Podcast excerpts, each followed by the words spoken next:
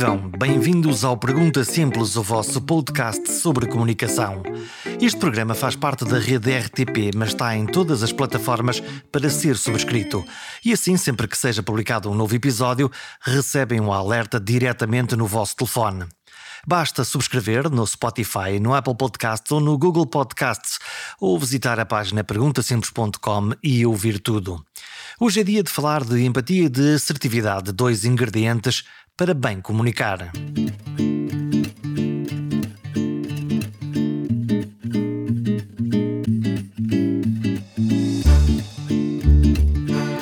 Várias pessoas com quem trabalhei ao longo da minha carreira e que precisavam de ajuda para comunicar pediam uma de duas coisas. Ou pediam uma receita, uma fórmula para comunicar bem, ou então eram ainda mais pragmáticos e económicos. Faz-me aí umas mensagens. Como é fácil perceber, estes pedidos assim expressos nunca podem transformar alguém num bom comunicador. Porque o processo de comunicação não é simplesmente uma técnica, uma caixa de ferramentas para poder pegar e usar. A principal ferramenta de comunicação somos nós próprios, não só no que dizemos e como dizemos, mas principalmente no que sentimos e acreditamos, os nossos valores, a nossa missão de vida, e só depois vêm os nossos objetivos e a forma de dizer o que queremos dizer. Isto implica uma forma de entrega pessoal e intransmissível. Ninguém nos vai fazer um fato ou vestido à nossa medida. Somos nós os alfaiates da nossa forma de comunicar. É preciso descobrir dentro de nós quem somos, o que nos motiva e, finalmente, como dizemos aos outros. E isso aplica-se a todo tipo de comunicação, da interpessoal à de massas, da familiar à empresarial. No fundo, todos queremos ser entendidos e depois reconhecidos. E nesta edição converso com uma amiga de longa data sobre tudo isto. Isa Alves é uma comunicadora, apoiou múltiplas organizações e líderes a construir as suas narrativas, a contar a sua história.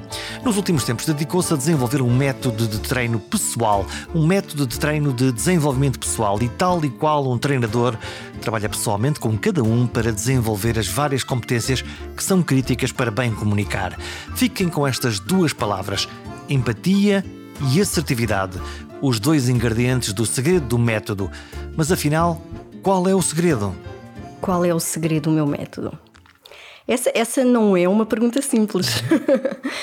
Olha, eu acho que o meu método hum, mistura duas coisas que para mim se tornaram muito importantes. Por um lado, a questão da comunicação. Por outro lado, uma vertente de desenvolvimento pessoal.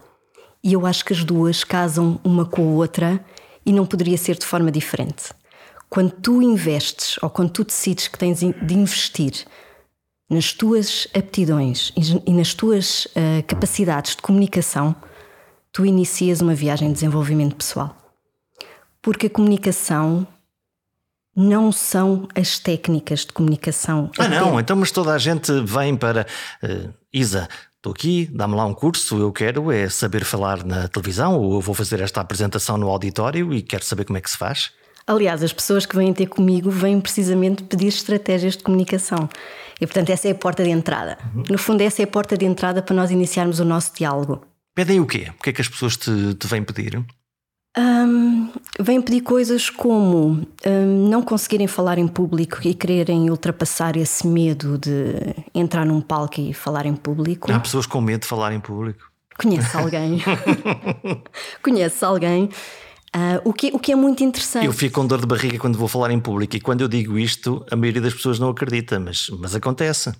Acontece e é bom que aconteça. Quer dizer que estás, que estás vivo. E que estás alerta e que estás pronto para, para fazer coisas. E que é um desafio e que, e que estás entusiasmado. Uhum. É? Portanto, as pessoas batem-te à porta e dizem: Isa, cá estou eu, uh, tenho aqui um uh, desafio. Hoje é quarta-feira e é já na sexta-feira que eu tenho um desafio, não é? Imagino que com essa pressa toda. E, e, e depois querem, uh, querem uma caixa de ferramentas? Querem uma caixa de ferramentas, exatamente. Eu não trabalho, eu não trabalho, ou pelo menos não tem acontecido, eu não trabalho pontualmente caso a caso eu trabalho pelo menos durante três meses com as pessoas. Porque eu acho, porque eu não, eu não, não aplico pensos rápidos e porque eu não acredito que a comunicação seja apenas uma caixa de estratégias e uma caixa de ferramentas. Mas estamos num momento em que toda a gente quer tudo para amanhã de manhã. Então essas pessoas que querem tudo para amanhã de manhã, se calhar fazem melhor em escolher outro especialista e não, e não a Isa Alves. Porque... E porquê é que tu precisas de três meses para, para trabalhar? Porque três meses é o que eu considero o tempo mínimo para conhecer a pessoa, para trabalhar com ela as expectativas, as motivações, a história de vida.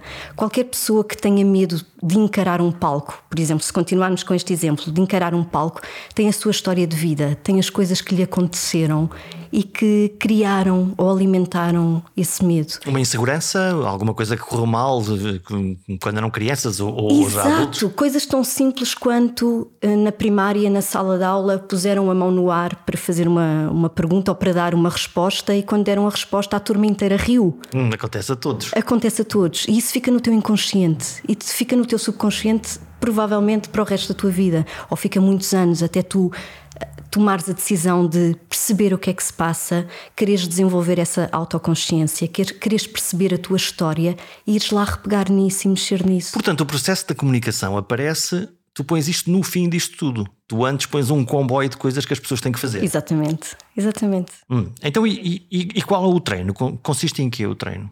O treino essencialmente é explorarmos com, com as pessoas que estão abertas a explorar questões tão importantes como a autoconsciência, a autoliderança, um, mindfulness, também práticas de presença. Por exemplo, se eu estiver nervosa antes de entrar em palco, uma das coisas que eu tenho de aprender a controlar do ponto de vista emocional, é a minha capacidade do, da minha mente não começar a divagar pelo futuro, por uma história que eu estou a contar no futuro, daquilo que pode correr mal se eu entrar naquele palco, e ter a capacidade de centrar os meus pés, o meu corpo e a minha cabeça no momento presente. Isto é mindfulness básico. É tu teres a capacidade de te centrares no momento presente e isso é uma aptidão que pode ser desenvolvida e que tu não desenvolves do dia para a noite. Portanto, precisas de ter algum tempo para te conheceres a ti próprio, perceberes a tua história, perceberes onde estão os pontos a melhorar e começares a introduzir estas técnicas e estas estratégias de saber estar no momento presente. Por exemplo, é só um exemplo de uma técnica que eu Parar trabalho. e estar, sentir-se no momento presente. Estar no momento e, presente. E em que é que isso, em que é que isso uh, uh, ajuda alguém que, que vai fazer uma comunicação. Parte do princípio que alguém que vai, vai, comunicar está lá no momento presente, quer dizer, não está com a cabeça na lua ou a pensar no que é que vai ser o amanhã.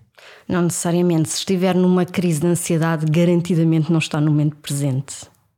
Está a contar uma história, está a correr na cabeça delas, na cabeça dela todas as histórias ou a história que é mais prevalente sobre o que pode correr mal se entrar naquele palco. E então não está concentrada e não está a falar para os outros. Exato. Ou está a medir, a, está a medir cada palavra, está cada frase? Está demasiado, como dizem, um, como dizem os, os, ingleses, está demasiado num processo de self-consciousness, uhum. ou seja, está demasiado autocentrado, está a pensar neles, não está a pensar nos outros. Essa, por acaso, é outra técnica, é quando tu tens um desafio em que tens que comunicar para alguém, saíres de ti. Uh, não ficares autocentrado, não ficares a pensar na tua prestação, não ficares a pensar no que pode correr mal e pensares antes de que forma é que aquilo que tu tens para comunicar, a tua mensagem, vai servir aos outros. Hum, não é servir-te a ti, é, é, servir, é servir o outro. Naturalmente. Isto tem a ver com o quê? Com a fixação da, da mensagem ou da história no, no outro lado? No, no, fundo, quando alguém sobe um palco e eh, quero dividir isto em, em, dois campos: é Olá, eu tenho uma coisa para vos contar, ou Olá, eu venho convencer-vos aqui da minha verdade absoluta. Não. Podemos escolher estes dois caminhos mas é, ou há mais? Não, mas é, é, muito interessante, podemos escolher mais, mas é muito interessante esse posicionamento, porque uma das outras coisas que eu, que eu trabalho, além, de, além da própria pessoa, além da autoconsciência, além da autoliderança, é a visão. A visão que a pessoa tem para a vida dela, a visão que a pessoa tem para a sua própria mensagem. Cabe dos trabalhos, portanto, mas que é fundamental, Jorge, porque tudo o que tu comunicas tem que estar alinhado contigo. Vamos lá, vamos lá pôr isto em perspectiva. Uhum. Portanto, não é, para ti não é um processo artificial, é apenas o processo de comunicação é uma consequência daquilo que um alguém é e se vê e se projeta dentro de si e para os outros. É mais do que isso. É, falávamos há pouco em off no Mojo, não é?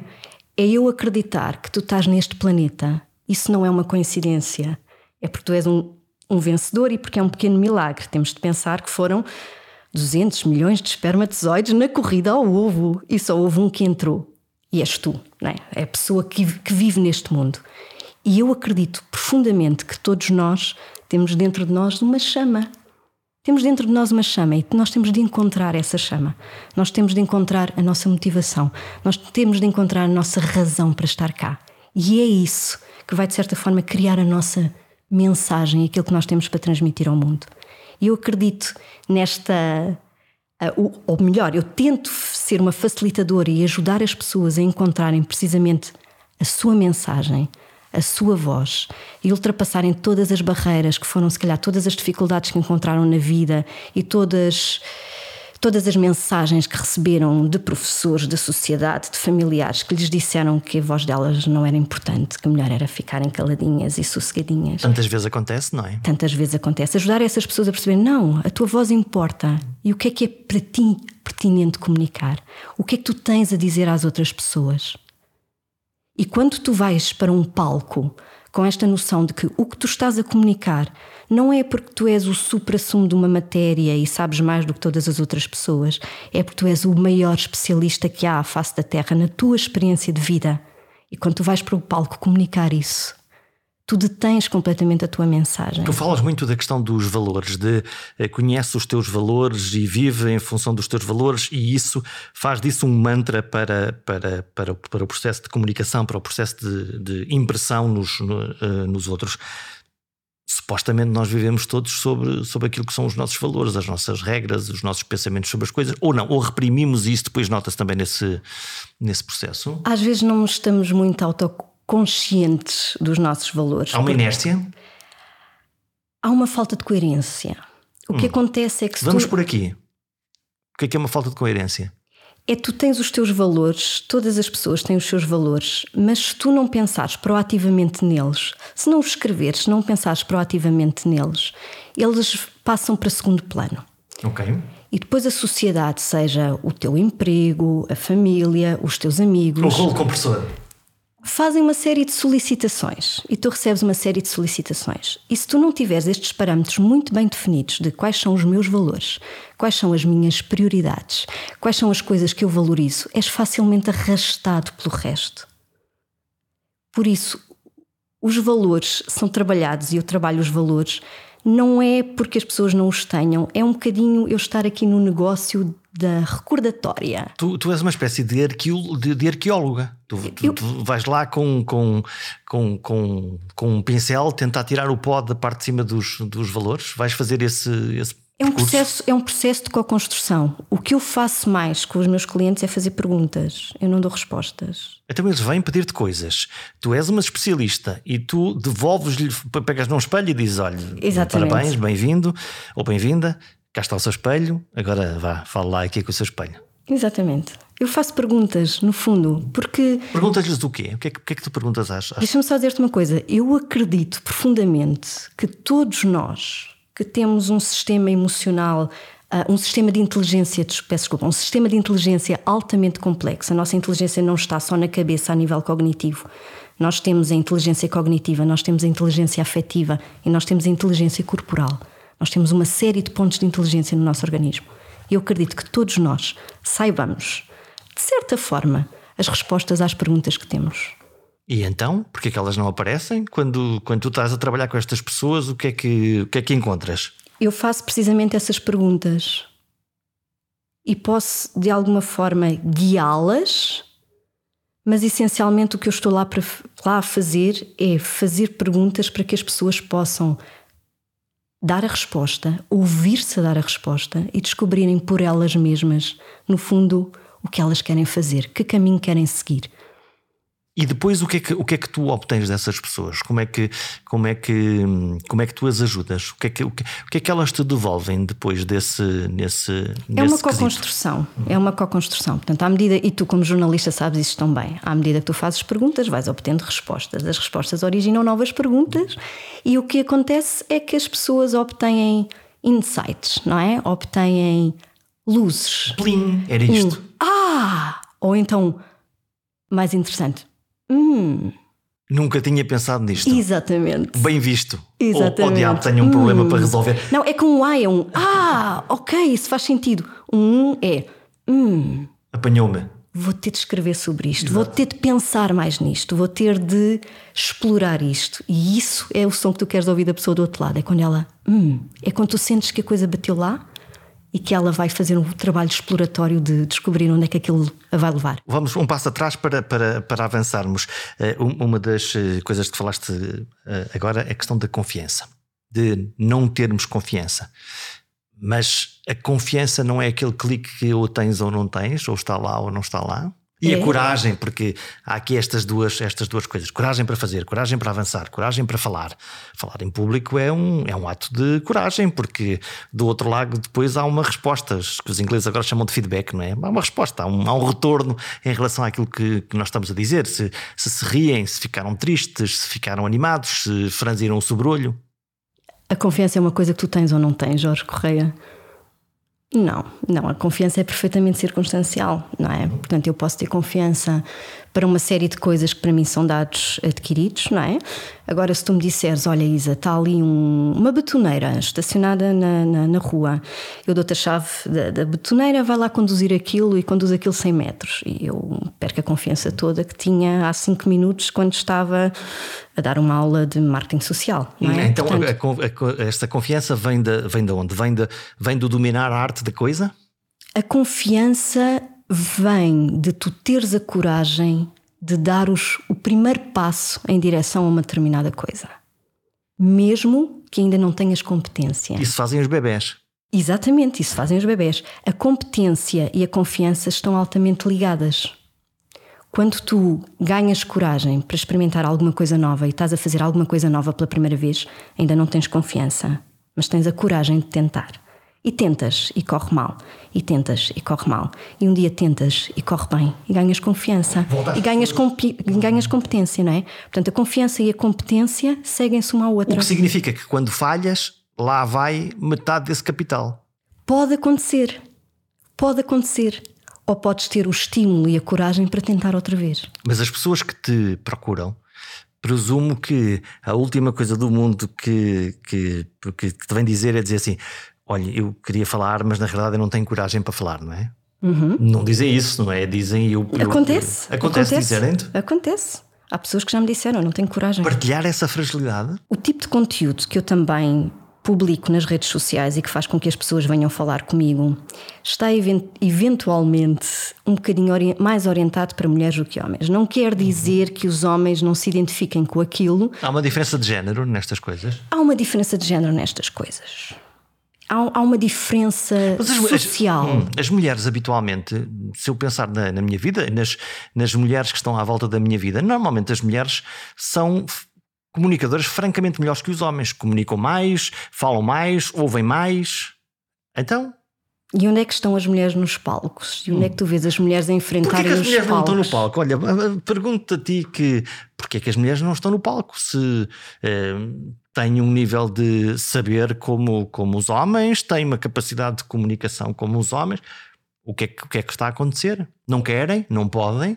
Eu não sei dar uma resposta cabal a essa pergunta, mas eu interesso muito por essa pergunta há garantidamente nas mulheres uma tendência menor para. Eu não quero dizer o exibicionismo, mas há, há, uma tendência menor para não serem tão ambiciosas do ponto de vista da sua imagem, de aparecerem, etc. Mas isso tem a ver com o quê? Não querer brilhar, não querer mostrar as coisas ou dispensar isso de boa vontade? diz, por, por, um lado, eu acho que dispensam mais, não todas, não dá para generalizar, dispensam mais, mas em segundo lugar, têm muito mais crenças uh, enraizadas de que a voz delas é para ficar baixinha, hum. para não incomodarem, para não levantarem ondas, para não abrirem a caixa de Pandora, não é? Eu e tu já trabalhamos com, com pessoas, homens e mulheres, com egos olimpicamente gigantes e que, que, a gente não nota que tenham esse falar baixinho, muito pelo contrário, às vezes até falam muito mais alto do que aquilo que valem. Nós temos essa experiência, os dois. É verdade, mas há homens e mulheres para tudo e diferentes. Mas se tu me perguntas, nesta área onde eu estou a trabalhar, nesta área em que eu estou a ajudar as pessoas a encontrar a voz delas e a partilhar a voz delas e a mensagem que têm com o mundo, há muito mais mulheres a sentirem-se inibidas e a sentirem que a mensagem delas não importa, o que elas têm a dizer não vem acrescentar nada e por isso o melhor é não, não se chegarem sequer à frente. E olham as tuas coisas que tu publicas nas redes sociais. O que é que tu publicas nas redes sociais? O que é que, que tipo de coisas é que tu, é que tu publicas? Eu publico conteúdos que têm, que têm muito a ver com esta perspectiva de comunicarmos de forma mais empática e, e nos valorizarmos. O autocuidado e nos valorizarmos e percebermos que nós temos valor, percebemos que a nossa mensagem importa e que a nossa voz é importante e pode fazer a diferença. Olha, tu, tu falas de, hum, habitualmente, eu ouço-te ouço falar e ouço-te escrever sobre isso, sobre a questão da, da empatia e de um superpoder que tu tens e, e, e, do qual falas ao mundo, que é o superpoder da, da gentileza. Aprender a, a, a falar com, com, com gentileza e com, e com uh, empatia. No processo de comunicação, para ti a empatia é o quê? É a cola? Uh, o, que é que, o que é que faz a empatia? Para mim, a empatia é, é a experiência, não é? Antes de falarmos em comunicar, tu tens de ser capaz de estar aberto e estar receptivo a esta experiência. E que ter é a cuidado com o outro ou não? Ou isso... A empatia, à partida, é tu teres cuidado com o outro. A empatia é a capacidade que tu tens de perceber, de compreender a experiência do outro. E só tens essa experiência e só, tem, e só desenvolves essa capacidade se tiveres abertura para tal. E então, e quando hum, tu falas e partilhas, e imbuído desse espírito de empatia, e do outro lado nada mais encontras que pedras que vêm no teu caminho e que não há esse reflexo de empatia, no fundo não há, não há esse amor de volta? Mas essa é precisamente essa, essa é a minha missão: é, é, ajudar as pessoas, a sensibilizar as pessoas para a importância da empatia. Porque há muita gente zangada com o mundo, não é? Há muita gente zangada com o mundo e nós estamos a viver de uma forma muito fragmentada, não é? A, a pandemia foi um exemplo disso, mas mesmo antes da, da pandemia já, já vivemos todos de forma muito fragmentada. Nós não conhecemos o vizinho de lado, não conhecemos o vizinho de cima. Não temos coisa... tempo, não queremos, uh, preferimos nem olhar para o lado? Ou estamos todos no casulo? Eu acho que estamos todos no casulo. E acho que, por exemplo, os meus filhos e eventualmente os teus filhos já, já têm na escola muitas componentes que lhes ensinam inteligência emocional. Mas nós, quando éramos miúdos e andávamos na escola, não se falava de emoções. Pré-escola com, com os educadores a ensinar o dar um abraço quando se chega à sala, esse género de coisas? Já começas a ver muitas coisas. Por exemplo, o meu, o meu filho mais velho tem seis anos, entrou agora para, para a primária, escola pública, e eles têm um programa de educação para as emoções, de inteligência emocional, que é lecionado em articulação com a professora, claro, mas pela junta de freguesia. Nós não tínhamos nada disto no nosso, no nosso tempo. E, portanto, hoje em dia já começa a haver uma educação para as emoções. E o que acontece é que muita gente ainda não tem essa educação para as emoções. E é um trabalho de sensibilização que eu acho extremamente importante, que é falarmos sobre empatia e o que é termos empatia e o que é desenvolvermos empatia e o que é pormos a empatia em prática. E aqui acho que é uma, há uma questão que é, que é muito importante as pessoas saberem é que a empatia não é um traço de personalidade, como falávamos há pouco da confiança. Ou tens ou não tens. Não. A empatia é treinável. A empatia é uma aptidão. Tu podes aprender e podes praticar a empatia. Hum, voltamos aos líderes, aqueles que são hiperfocados no resultado imediato e direto. Tem esse uh, botão de empatia mais avariado? Ou não pensam sobre isso?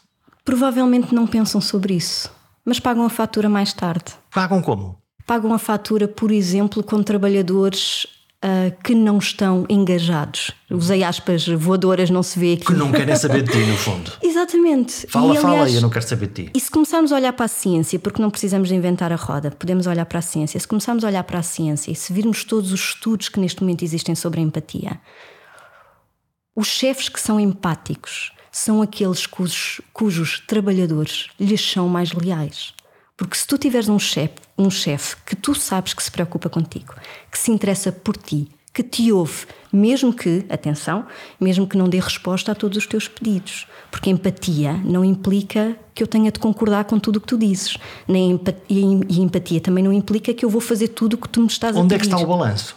O balanço está em perceberes a experiência do outro conheceres-te a ti mesmo e a tua experiência e o que tu achas, e o que tu achas não é? A parte da assertividade. Eu falo muito da, da empatia assertiva, já, já vamos falar mais sobre isto. E encontrarmos neste espaço que está entre nós. Hum. Então, a assertividade é uma, é uma. Onde é que entra a assertividade? Porque a assertividade implica dizer que não, não é? Como tu dizes. Uhum dizer que não. Estabelecer limites, não é? A assertividade implica estabelecer limites. E tu podes estabelecer limites e comunicá-los de forma empática, não tens que ser um cretino e dizer não às pessoas e ponto final. Ou não, seja, minha tu... besta, não vai acontecer nunca. nunca na vida, sai-me da frente. Uhum. Não, tu podes comunicar e deves comunicar os teus limites as tuas linhas vermelhas, os teus não negociáveis, de forma empática. A empatia precisa de limites. Vou-te contar uma história. Deixas-me contar. Vamos embora, vamos embora. Era para aí, dia 3 de setembro, 3 ou 4, 3 de setembro de 2015.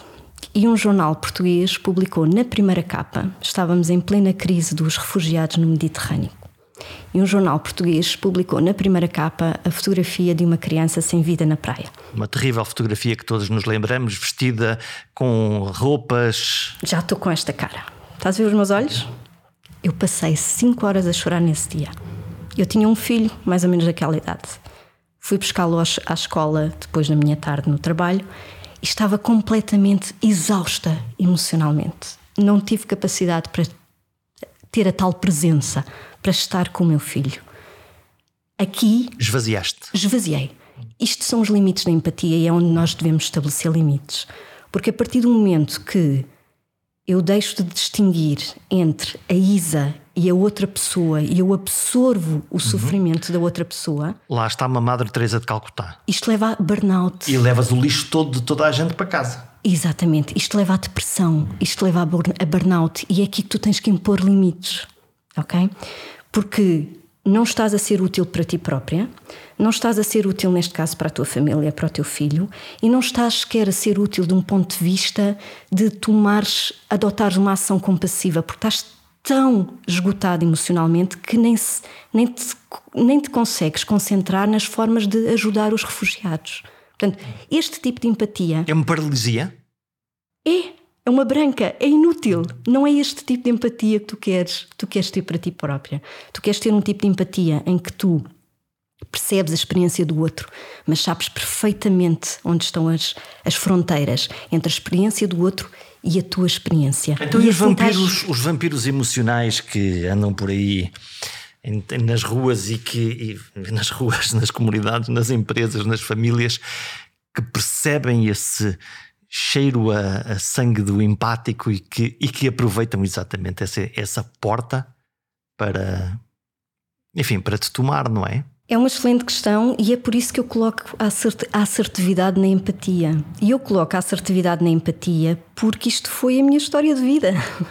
Eu era adolescente que chegava à casa e chorava e batia com as portas porque vinha carregada com o sofrimento dos meus amigos e levava um raspanete por ter batido com as portas.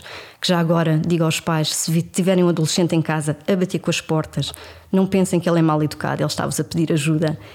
E basicamente era o que eu fazia. Eu chegava à casa completamente esgotada emocionalmente por viver o sofrimento dos meus amigos.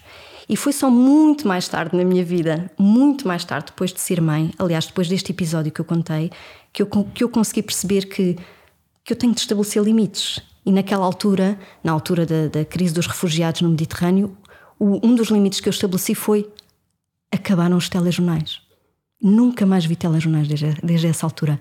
Como trabalhava na comunicação e tinha, obviamente, um papel de recolha de notícias. Uhum, temos que as ler, temos que ver os clipes, temos que. Re resumi, reduzi completamente o meu consumo de notícias àquilo que era importante para a minha vida profissional. E foi uma maneira de eu me balizar em relação às minhas emoções. E isso libertou-te mentalmente? Libertou-me imenso mentalmente, até hoje. Até hoje. Eu não me esgoto com as notícias. E, e, e, a razão pela qual eu não me esgoto com as notícias um, é um mecanismo de proteção e é porque tu sabes isto melhor do que ninguém. Nós temos o valor do, de notícia em torno do que é negativo. E tu, da mesma forma que tu és o ar que respiras, da mesma forma que tu és a comida que comes, tu és as notícias que consomes. É, é um efeito tóxico da. É um efeito tóxico da comunicação.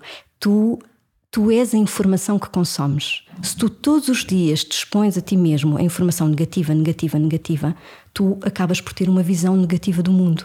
Portanto, quando eu às vezes falo de empatia, as pessoas dizem: Mas não existe empatia, eu não vejo empatia. Existe imensa empatia. Mas se nós só estamos a, a ver as coisas que são anti, o negro, o negro, isso passa a ser a tua Significa realidade. Significa que eh, esta pandemia de Covid, no fundo, criou em nós um, um, um stress test, quer dizer, não só da realidade que acontecia, mas todos tivemos durante, não digo um ano e meio, mas, mas seguramente um ano, e em particular nos momentos de maior pico pandémico, tivemos todos a sofrer e emocionalmente com uma coisa tínhamos mais próximo da doença ou, ou naqueles que tiveram familiares que ficaram doentes ou que morreram mas os outros todos que passaram pelos pingos da chuva, no fundo, tiveram a sofrer esse, essa dor. Sem dúvida. E se tu, e se tu fizesse uma coisa que era saltar fora, e agora desculpa a expressão inglesa, saltar fora, fora do mainstream, dos mainstream media, tu ias encontrar outras notícias diferentes. Ias encontrar as histórias das pessoas que começaram a cozinhar lasanhas em casa para as pessoas, para os vizinhos que estavam desempregados e foram entregar as lasanhas aos vizinhos desempregados uh, das pessoas que uh, faziam pizzas e iam distribuir as pizzas a toda a gente que precisasse, dos vizinhos que batiam à porta dos mais idosos a saber que compras é que precisavam e todas as semanas iam fazer compras. Mas os grandes canais não estavam focados aí. Mas os grandes canais de todo não estavam focados. De cuidados intensivos, agora morreram não sei quantos, agora ficaram. Cuidado, cuidado, cuidado. Número de casos, número de mortes. Estatística, estatística, estatística. Exatamente. E portanto, se tu queres ter a noção, outra noção do que se passa no mundo, tu tens que ir à procura de outras fontes de informação. Com isto, não estou a dizer que o trabalho jornalístico não é fundamental, é fundamental.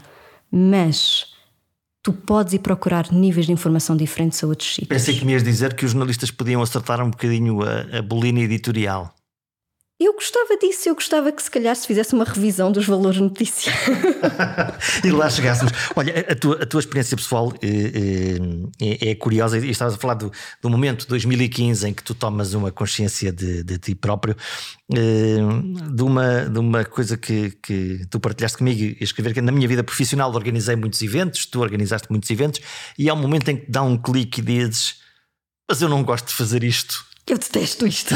Mas como é que alguém com, com a organização de eventos que tu fizeste, coisas públicas, grandes, foram só 15 anos, foram 15 só 15 anos, de organização e coisas de eventos. Grandes. E coisas grandes. E importantes. Desde pequeninas, de 100 pessoas, 200 pessoas, até mil pessoas. Coisas com grande impacto. Coisas com grande impacto. Como é que alguém que detesta uma coisa se tens esse nível de qualidade e de profissionalismo, depois como é que te dás ao luxo de poder dizer, mas eu detesto isto, meu, meu Deus?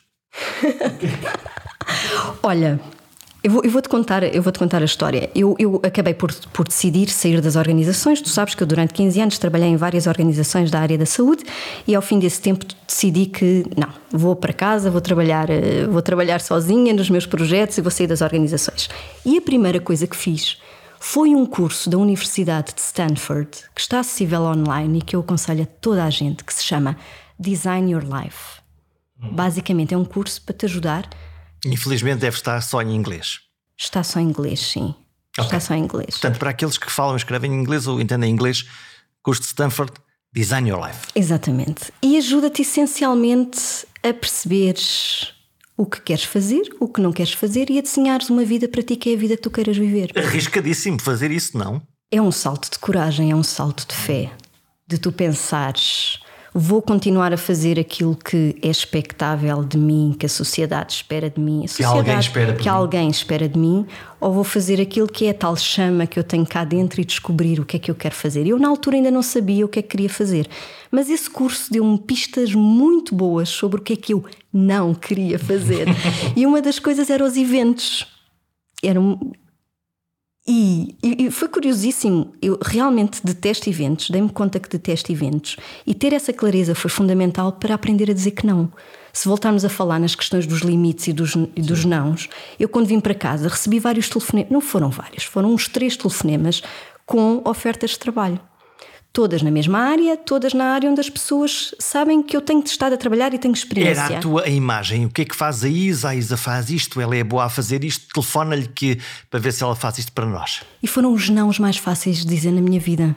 Que ligaste um modo uh, quase maluco a dizer não, não quero, não quero, não quero. Muito, não, com empatia. Hum. Obrigada por teres pensado em mim. Sinto-me sinto honrada por, por, por, me considerares para essa posição, mas eu já não estou interessada em fazer esse trabalho. Estou a investir numa nova área profissional da minha vida. Muito obrigada, mas estou sempre aqui. Se precisares de e mim. geraste frustração, imagino, do outro lado.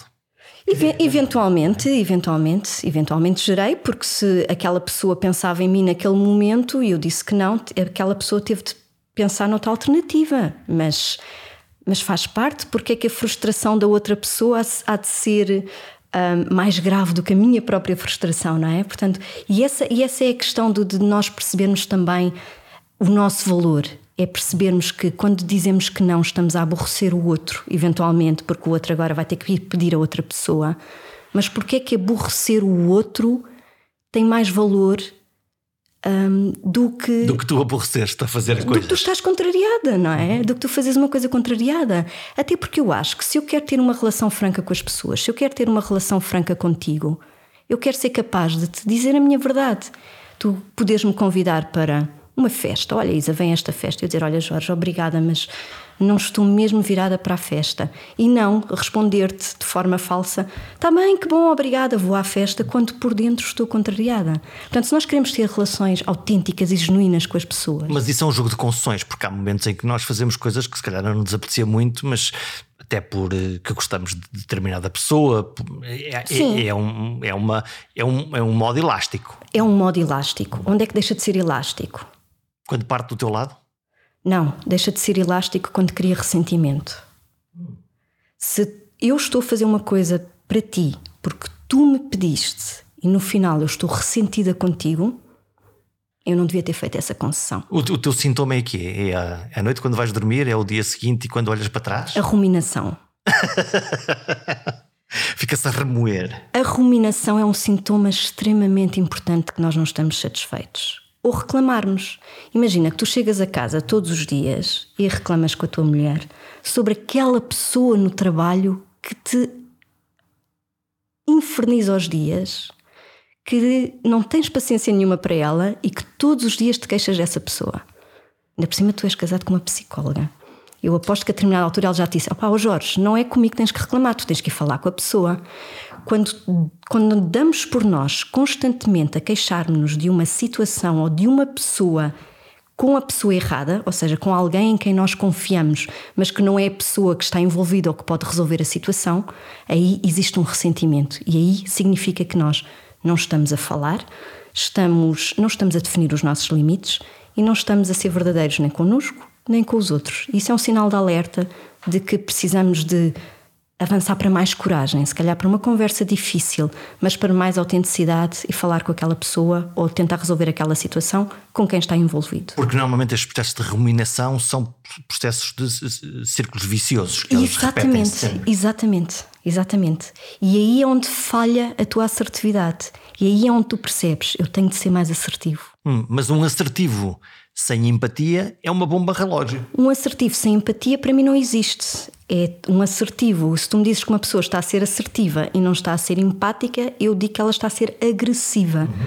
A assertividade implica empatia. A assertividade é eu ter em consideração o que tu queres, eu ter em consideração o que eu quero e, como eu estava a dizer há bocado, encontrarmos aqui no espaço entre nós os dois. Não é? é, por exemplo, eu dizer-te eu dizer assim: ah, imagina que no local de trabalho alguém diz: Jorge, reunião hoje às seis da tarde. Hum, fora do horário de trabalho. Fora do horário, do horário de trabalho. clássico de trabalho. Isto acontece imensas vezes. Sim. Portanto, isto é uma situação. E num ambiente cada vez mais comum. desregulado, que, Exatamente. onde todos nós estamos. Não é? Onde as barreiras entre a casa e o trabalho ficaram completamente esbatidas. A tua resposta. As batidas é que desapareceram, não é? Desapareceram. a tua resposta empática, assertiva e empática pode ser qualquer coisa como percebo que essa reunião é muito importante para ti, ou seja, estás a reconhecer a necessidade do lado de lá, eu a essa hora já estou a caminho de casa para ir ter com a minha família. Estás a reconhecer o teu lado. E a seguir apresentas uma solução, uma, uma, alternativa. uma alternativa onde os dois se possam encontrar. Mas se quiseres, estou disponível amanhã às oito e meia da manhã. O que nós fazemos normalmente é muito uh, ceder. Ok, está bem, vamos lá. E depois cedes uma vez, cedes duas, cedes três, cedes quatro, e a determinada altura tens um rancor imenso à outra Sim. pessoa e já não te sentes bem naquela empresa e já não te sentes bem contigo próprio e estás, de certa forma, a, auto-trair-te, não é? Estás a trair a tua vontade, estás a trair quem tu és. Não é bom. E ficas com a conta para pagar, não é? Ficas, Ficas, com esse. ficas com a conta para pagar. Se tu fores analisar os casos de burnout, tu vais encontrar tanto disto. Tanto de pessoas que cederam, que cederam, que cederam, porque não conseguiram ser assertivas, porque não conseguiram fazer valer também aquilo que são as suas necessidades, a sua voz, o que elas precisam. Porque é que aquilo que o teu chefe precisa ou o teu colega de trabalho precisa há de ser mais importante do que aquilo que Mas tu é precisas. difícil dizer que não a, a- Estou a pensar, um chefe em determinados empregos é definitivamente difícil dizer que, que não, em cadeias hierárquicas eh, muito fortes, em que o chefe acha mesmo que é muito chefe, não é? Uhum. Não é fácil. Sem dúvida, sem dúvida. E há outra questão aqui que é mais importante, que que também é, é importante e que não passa só pela assertividade. É que às vezes há determinados circuitos nos locais de trabalho que estão feitos para que tu não sejas bem sucedido, para que tu não tenhas uma voz, para que tu não possas dizer não. Não devia ser ao contrário? Há muita desigualdade nos locais de trabalho, não é? E nós sabemos que há desigualdade entre homens e mulheres, há desigualdade entre etnias e há determinadas organizações e determinadas instituições que estão montadas para que determinado perfil de pessoas chegue ao topo e de que outro determinado perfil de pessoas não chegue. Quando olhamos para o topo, notamos muito isso, não é? Quem, quem, quem é que lá está agora? E estas pessoas que, de certa forma, são aquelas que não são consideradas aptas, entre aspas, válidas para chegar ao topo, Isso é uma forma de discriminação, não é? é garantidamente uma forma de discriminação. Aliás, só para dar um exemplo muito concreto, no início da minha carreira, não tentes perceber onde, porque eu comecei a trabalhar muito, muito nova, eu tive um superior hierárquico que me disse com todas as letras e palavras que eu não devia estar ali. Que não era suposto eu estar ali. Eu era uma, uma miúda, uma miúda jovem, inexperiente, competente, mas inexperiente, e não atingia hum, na visão daquela pessoa. Tu não estavas no não standard. cumpria, exatamente, não cumpria os requisitos que aquela pessoa queria para os requisitos da equipa dela, não é? Ok. E portanto disse-me isto. Quase não vai chegar a lado nenhum. Foi mais no sentido de aqui não vai chegar a lado nenhum. Quer dizer, se fores outro, para outro sítio, é lá contigo, mas aqui, aqui não vai chegar a Como é lado que tu nenhum. recebeste isso? Ai, eu nesse dia saí do trabalho a chorar, completamente feita, feita em lágrimas, mas aprendi, deu-me resiliência, deu-me deu coragem para no dia seguinte voltar a aparecer e mostrar que, que tinha valor e que estava, e que estava à altura daquela posição. Que, que, que hoje em dia olho para trás e, e, e, e percebo que a minha reação fosse, tenha sido essa, mas gostava que não tivesse sido essa, porque tu tens valor independentemente daquilo que tu fazes, não é? O teu valor não está associado ao teu trabalho. No fundo, ali, hum, não- tu não foste respeitada naquilo que tu eras como pessoa. Não fui de todo respeitada. Não fui de todo respeitada. E isto acontece todos os dias em diversos locais de trabalho, em diversas organizações, em que há estruturas, há, digamos, caminhos montados para determinadas pessoas e que não estão montados para, o- para outras pessoas. E essas outras pessoas que eu estou a falar, as que são discriminadas, têm uma dificuldade muito maior em fazer ouvir-se. Tem que valer usar. muito mais e tem que, e tem que falar muito mais É alto. muito mais difícil. É muito Mas tu mais também tens difícil. exemplos conc- concretos exatamente do contrário, que é de trabalhar com pessoas e em organizações onde a, a mecânica até mental e estrutural, quer das pessoas, quer da forma da organização, foi feita exatamente ao contrário. É verdade. E depende de quem? De quem lidera, Eu acho, eu acho da que dinâmica da equipa. Eu acho que depende de quem lidera, mas depende muito mais da cultura organizacional que nós temos. E de nós continuarmos a Das regras não escritas, das regras não escritas e de continuarmos a aceitar como normais situações que já não são normais. Que nós já temos tanta evidência de como é que se lidera bem, nós já temos tanta evidência até do impacto da empatia, do ponto de vista económico. Já existem estudos que mostram que a empatia traz, ganho, traz ganhos económicos às organizações. E, portanto, com tanta ciência disponível, continuamos a ter um atraso grande em mudar as culturas das organizações. Hum, esta nova geração que aí está eh, vem. eh, Está a dizer ao mundo: eu posso estar aqui agora, mas amanhã já não estou. Portanto, ou, ou isto é interessante para mim, ou isto eh, tem um propósito. eh, Ou eu sou tratado com respeito, ou a minha opinião é ouvida, a minha voz é ouvida e eu sou tida em consideração. Ou eu vou-me embora. Ou eu vou-me embora. E, Jorge, Um, e isto tem sido um, um, muito interessante porque há uma série de organizações que estão a ter uma sangria de pessoas. Não sei se já ouviste falar das pessoas termo, boas. Das pessoas boas, das pessoas que fazem falta, porque não estão para tolerar não serem reconhecidas, não serem consideradas e não serem respeitadas. E, sobretudo, a pandemia veio acentuar muito isto porque as pessoas puderam parar é porque as pessoas estão em, em autopiloto, não é? E quando tu estás em autopiloto, tu nem tens tempo para considerar. Chegas a casa, reclamas com a mulher, amanhã reclamas com a mulher. Reclamas, ou seja, reclamas do colega, desabafas, não é? Quando tu paras, quando de repente tens uma pandemia e tu paras, tu começas a pensar: mas eu não quero voltar a isto, eu não quero voltar ao antigo normal. E já se fala neste conceito, uh, na sequência da, Great Depression, fala-se da Great Resignation a quantidade de pessoas que se despediram das organizações porque não querem voltar ao antigo normal.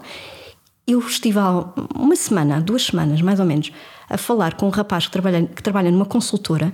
Ele disse-me que a, uma consultora cá em Portugal. Ele disse-me que a empresa, a, a, equipa dele tinha cerca de 210 pessoas, não sei bem ao certo, e durante a pandemia despediram-se 70. Já não quiseram mais. Durante a pandemia despediram-se de 70. Imagina o que é que é tu teres a teu cargo uma equipa de 200 pessoas em que se despedem 70. Perdes um terço da tua organização num clique. E porquê? E ninguém se questiona. E porquê? E fazer essa pergunta pode dar essas respostas e, Ai, vai e dar implica garant... haver uma mudança. Ai, vai dar garantidamente. Implica completamente. Completamente. Tu tens empresas e, e organizações em setores altamente especializados em que se tu perdes 30% da tua, da tua força de trabalho, começas a entrar em shutdown, em shutdown de atividades. As empresas não aguentam isto. Portanto, tem de haver uma mudança. E estas novas gerações vão, vão, vão dizer-nos isto, mas eu gostava era que começássemos a avançar já nesse sentido. Isso, e a minha experiência também é muito de administração pública.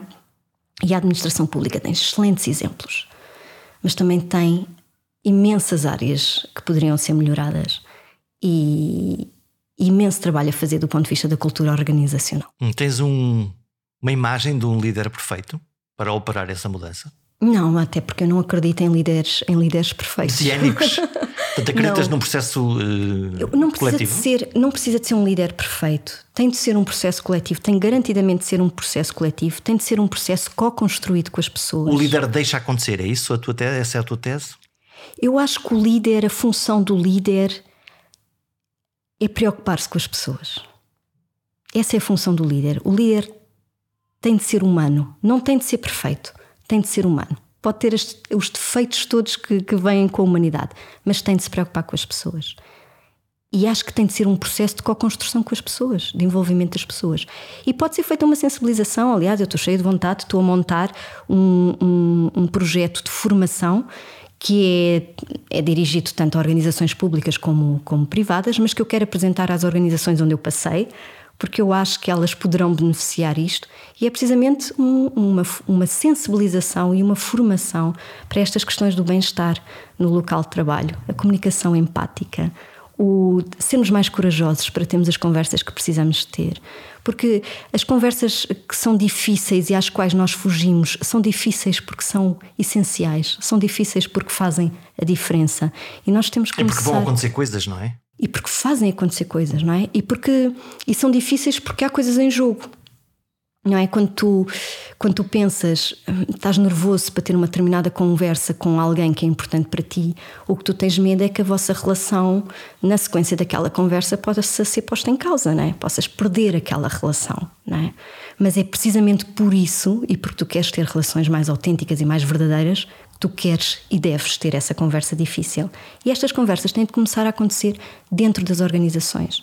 Tem de se começar a, tem de se começar a falar sobre as coisas de que ninguém fala. Esse era um bocadinho o papel que eu tinha nas organizações onde passei. Eu tinha um bocadinho o papel de conselheira. Eras, eras o grilo falante?